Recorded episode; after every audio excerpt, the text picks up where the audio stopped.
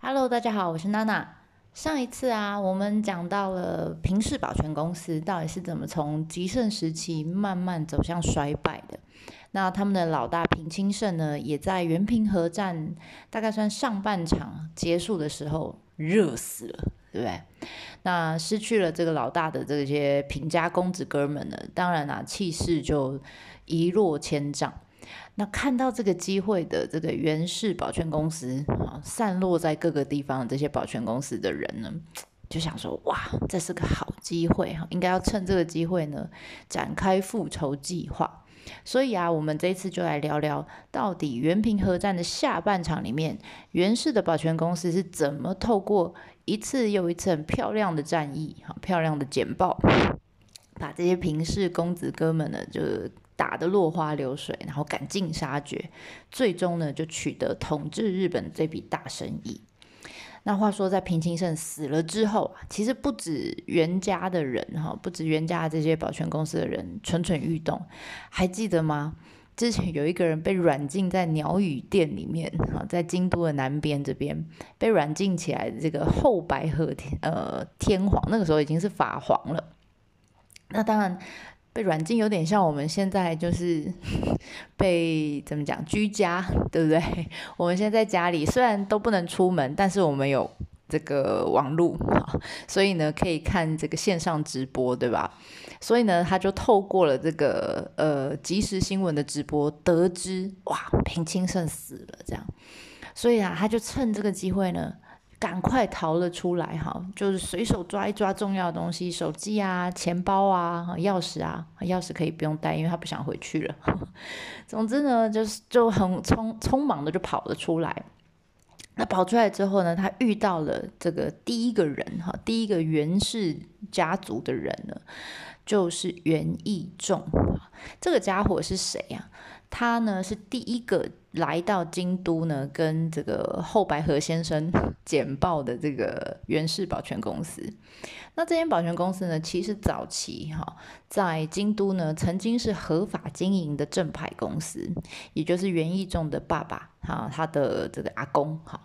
那但是呢，在多年前呢，因为被平家人搞了哈，搞了下来，所以啊，他的后代哈后代子孙们就跑到了这个。呃，现在长野县西南边的这个山上去讨生活，这块地区呢叫木曾啊，所以呢，呃，一般人就称他叫元，称这个元义众，哈，义就是义气的义，然后人中重，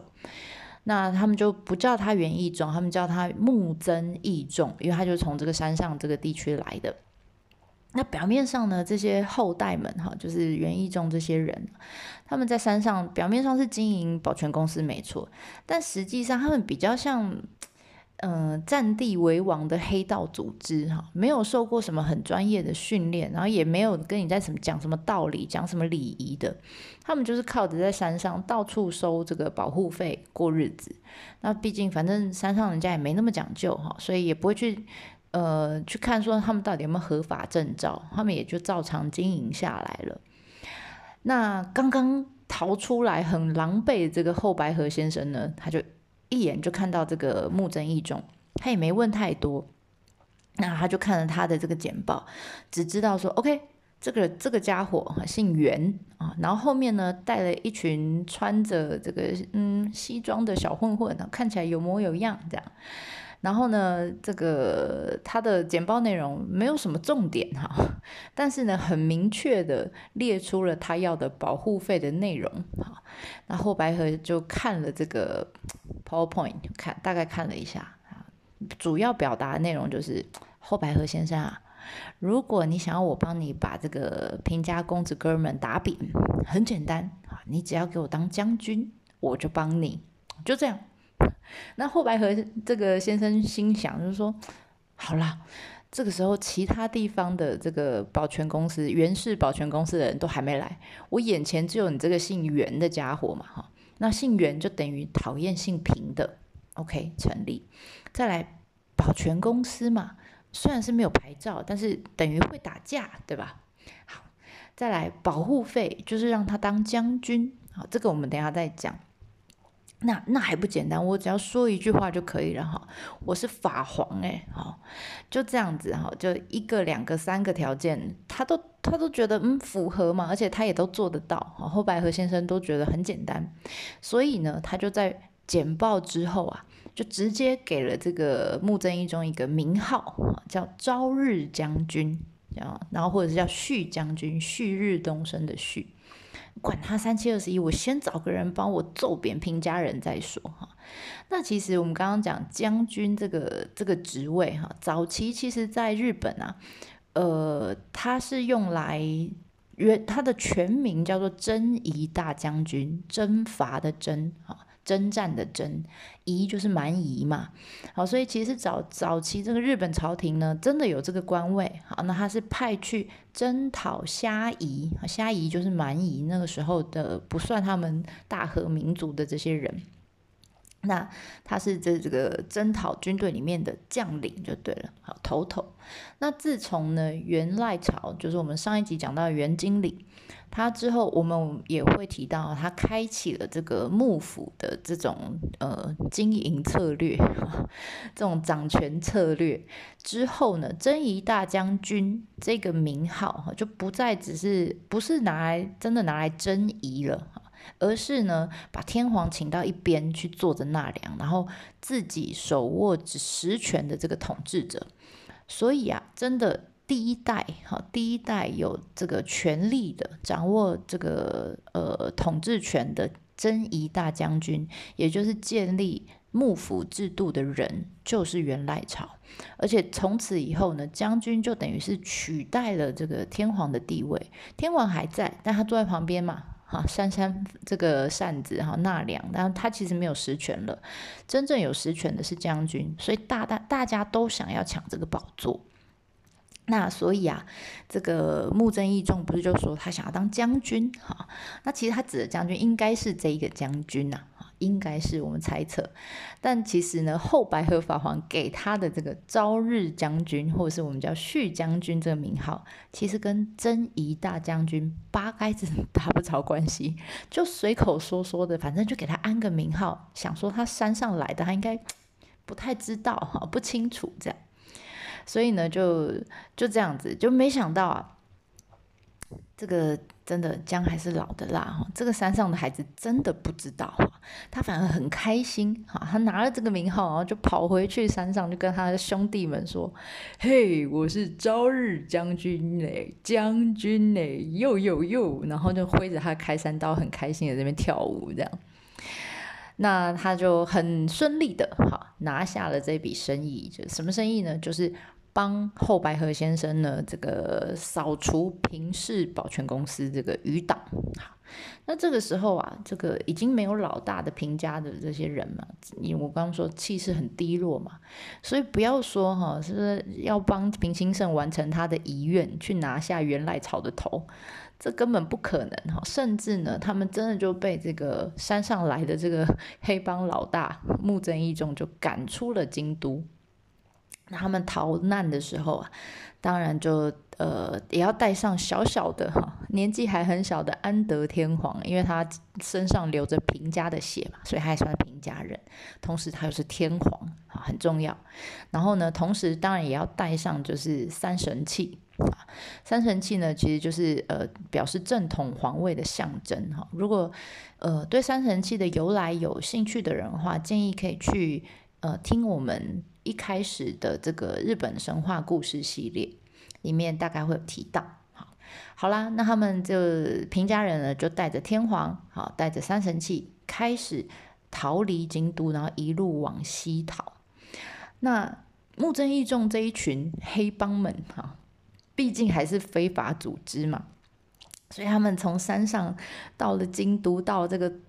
欢花牙都七哈，他们的做法其实没有改变，他们还是把山上那一套就直接拿来。他们把平家人赶走之后，就开始啊，在这个京都街头上乱晃，胡搞瞎搞，这样就哇哦，大都市哎哈。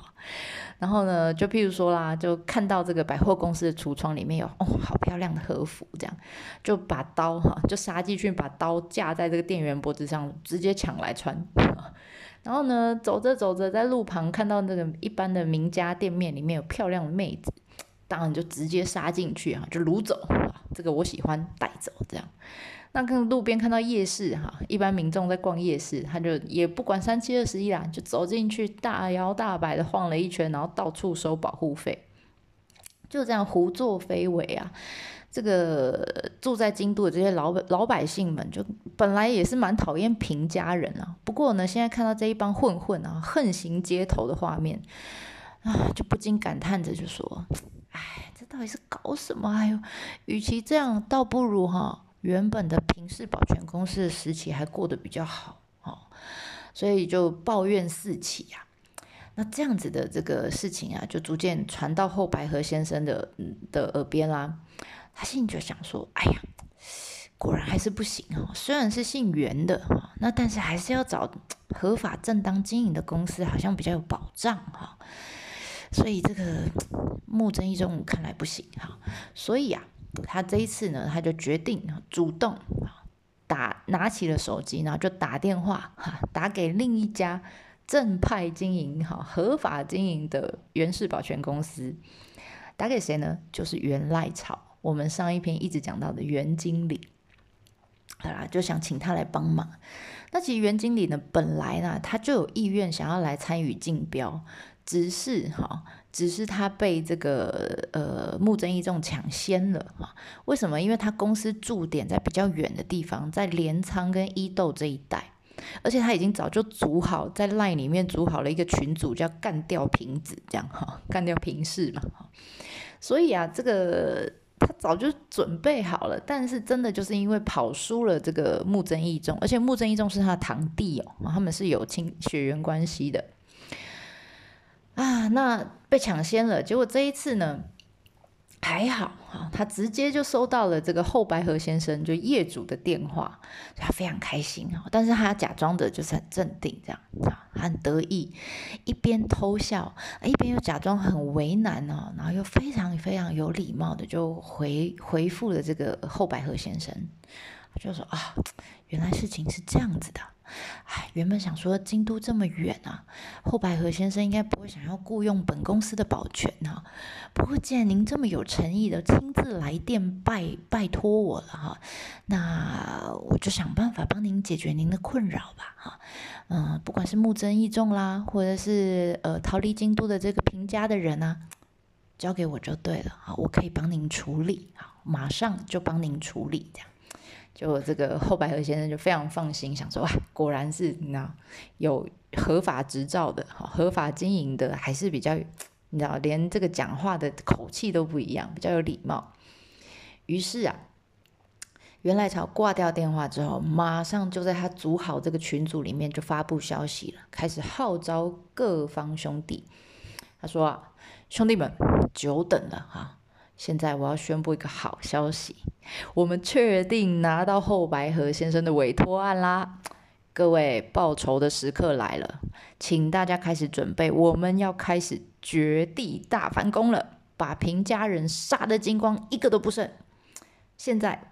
来，我需要可以帮我把木曾义重赶出京都的人，还有，同时我需要可以把平家人杀光的人才。有没有人要自愿的？好啦，这个时候各个这个散落在各地分公司的人听到这个可以报仇，而且有可能又可以升官加薪的好消息，当然呢举手啊，回应啊，在让你 line 在你群组里面，大家就咚咚咚咚咚，我要我要我要这样。那这么多的这个散落在各地的冤家的人呢？里面最有名的当然就是袁赖朝的这个算他的亲戚哈，最小的老小小老弟叫袁义经。那他呢号称呢战神哈，打仗如打 game 一般轻轻松松哈，而且是抱着好玩的心态在打仗的这样。但是呢，传说元义经他身高其实只有一百四十七公分。很矮哦，当然了，那个时候平均的身高是比现在矮没错，但一百四十七公分的确蛮矮的，你可以自己想象一下那个高度。好啦，那虽然他矮，但听说他的武艺还有胆识过人，所以在元平河战里面有不少哈这个很经典的这个呃奇袭战争。那对不起，我家的猫有点激动，它听到袁义经很嗨。然后呢，所以他常常呢，在一般人我们觉得不可能吧，不可能这样攻吧，哈的这种状态下，他就会反而就是很亢奋，他就举刀高喊 “Go go go go go”，他的名言就是 “Go，可以的，Go” 这样。所以啊，他常常做出这种让自己部下很傻眼的决定。同时呢，敌军的这个平家人也是一样，只要听到他的名号，就吓得屁滚尿流。但袁义经他个人的这个从小到大长大的传奇故事也非常精彩哈，这个我们之后有机会再来专门讲他的故事，因为也很长哈。那我们先继续讲这个战神在元平和战里面到底是如何的这个把平家人打得落花流水。好啦，那这个战神呢？呃，一路呢就把这个平家追追追追追，从东往西追，最后追到了潭之浦这个地方。潭之浦在哪？在现在的山口县的下关市。然后最后呢，也成功的把平家给干掉了。那里面呢有三场我自己觉得比较经典，然后而且蛮有趣的这个战争哈，而且是现在甚至现在有很多的，应该说江户时代到现在有很多的这个戏剧啦等等都在演这一个这几个桥段。但因为这个篇幅的关系，如果我们真的要把这三场都讲完，可能这一次呃的音档会非常的长，所以我们下一次就来看看战神到底。嗯，用什么让人这种下巴掉下来的战术，好，然后战胜了这个评价。那我们这次就先到这里啊，下次见啦，拜拜，ではまたね。